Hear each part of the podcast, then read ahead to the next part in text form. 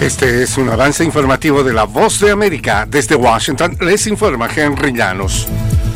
Lamentablemente se registran nuevos casos de violencia a manos de inmigrantes recién llegados a Nueva York. Nos informa Ángela González. Times Square, una de las plazas turísticas más famosas del mundo, se ha convertido en un escenario de inseguridad. En el último incidente, un adolescente migrante de 17 años fue apuñalado durante un ataque en grupo. Hace una semana, otro sospechoso de 17 años y de origen venezolano disparó en una tienda del área e hirió a una turista. Y el ataque a finales de enero a dos policías en la calle 42 fue perpetrado por una mayoría de migrantes habitantes de refugio según la policía. Dos de estos estarían vinculados con la pandilla El Tren de Aragua, mientras ha surgido un debate sobre la ley de fianzas en Nueva York. Los fiscales de Nueva York han pedido a un juez una orden de silencio para evitar que Donald Trump ataque a los testigos o exponga las identidades de los miembros del jurado en el caso penal del expresidente en Manhattan, según archivos judiciales hechos públicos. Las solicitudes de la oficina del fiscal del distrito de Manhattan señalaron el largo historial de Trump de atacar a testigos, investigadores, fiscales,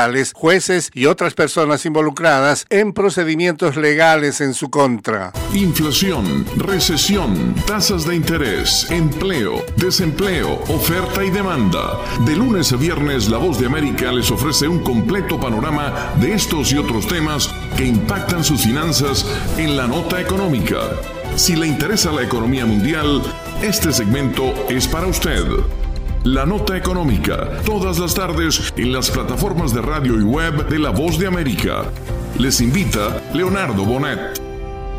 La lucha contra la inseguridad en Ecuador es la clave para que el presidente Daniel Novoa tenga una aceptación de gestión de más del 80%. Desde Quito nos informa Giselle Jacome. Ecuador ha logrado bajar los índices de muertes violentas en un 41% desde que se inició el estado de excepción el 9 de enero y que continúa por 30 días más. El apoyo de las Fuerzas Armadas y la Policía Nacional ha sido clave para recuperar el control tanto en las calles como en las cárceles del país y esto ha tranquilizado a la ciudadanía. Unos 9.000 militares realizan operativos permanentes en las cárceles y las mantienen bajo control. Los militares permanecerán en los centros penitenciarios. Giselle Jacome, Voz de América, Quito. El presidente de Francia, Emmanuel Macron, dijo que el envío de soldados de Occidente a Ucrania no está descartado en el futuro, luego de que el tema se sometió a debate en una reunión de gobernantes europeos en un momento en que la guerra contra Rusia ingresa a su tercer año.